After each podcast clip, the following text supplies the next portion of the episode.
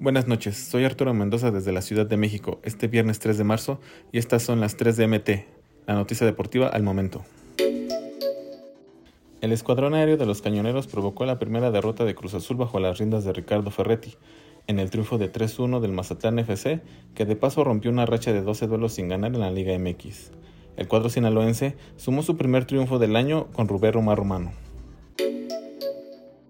Tigres volvió a ganar al visitar al Necaxa en un encuentro que terminó 1-0 con gol de Fernando Gorriarán, pero siguen sin convencer, ya que les costó generar a la ofensiva.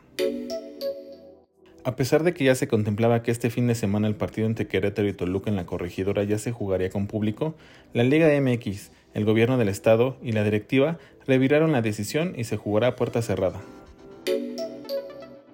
No olvides suscribirte para recibir la información deportiva más relevante del momento.